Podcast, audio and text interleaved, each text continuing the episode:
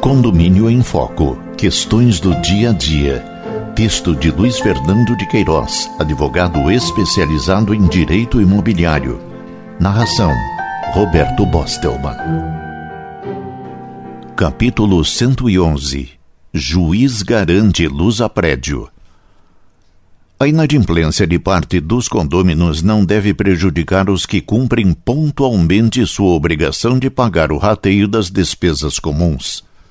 A inadimplência de parte dos condôminos não deve prejudicar os que cumprem pontualmente sua obrigação de pagar o rateio das despesas comuns.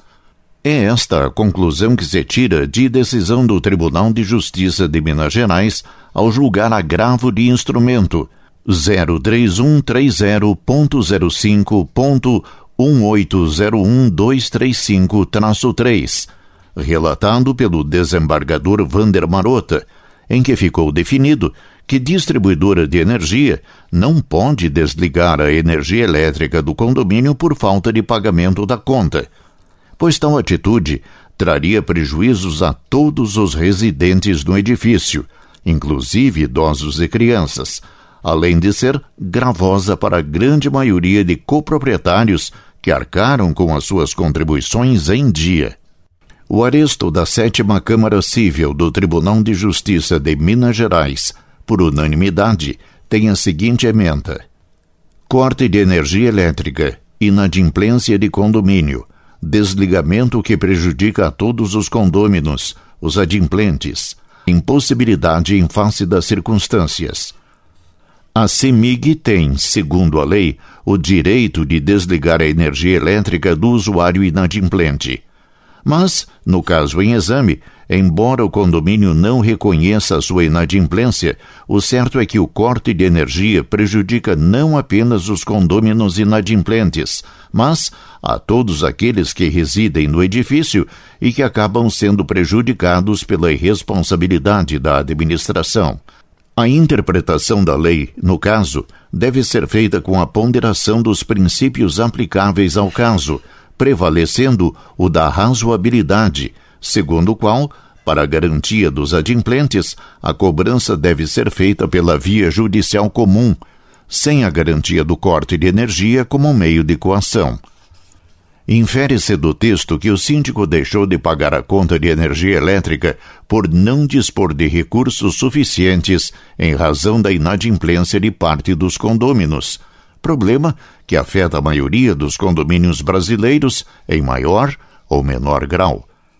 Sem crédito bancário, sem garantia de receita, o administrador não encontrou solução e deixou que o problema se agravasse.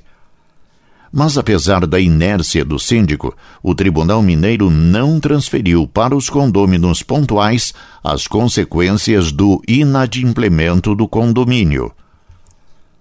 O magistrado esclarece com ênfase que a possibilidade de corte ou não do fornecimento de energia elétrica depende das circunstâncias de cada caso concreto, após ser examinada a situação fática demonstrada.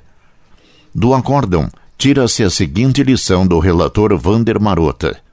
A continuidade do serviço público assegurada pelo artigo 22 da Lei número 8.078 de 1990, Código de Defesa do Consumidor, não é princípio absoluto, pois limita-se à exige da Lei número 8.987/1995 que prevê sobre o regime de concessão e permissão da prestação de serviços públicos, notadamente no artigo 6, parágrafo 3, 1 e 2.